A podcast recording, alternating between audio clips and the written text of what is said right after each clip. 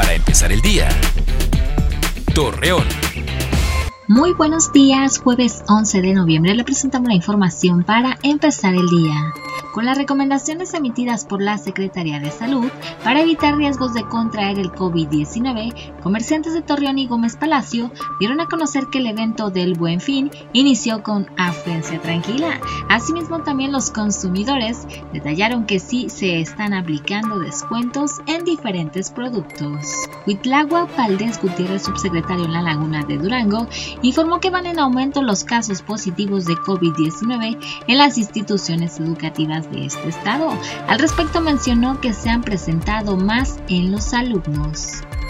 Representantes del Consejo de Administración del Santuario El Teleférico de Torreón y la Cámara Nacional de la Industria Restaurantera anunciaron que este próximo 19 de noviembre se realizará la primera mega reliquia a Cristo Rey en el Santuario del Cristo de las Noas, donde se contará con un estricto control de seguridad para evitar riesgos de contraer la enfermedad del COVID-19. Ante el regreso a clases presenciales, docentes de la Laguna de Durango solicitan a las sanitarias la aplicación de una segunda dosis contra el COVID-19. Asimismo, Sergio González Romero, secretario de Salud, detalló que de momento no se ha tenido el anuncio de una segunda jornada de inoculación para el personal de educación. Con estrictos protocolos de salud, el Subcomité Regional COVID-19 en La Laguna indicó que se autorizó el regreso a sus actividades de tiendas y cafeterías a las escuelas, mismas que ya se encuentran en proceso de reapertura.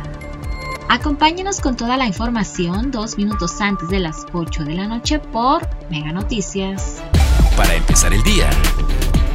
Torreón.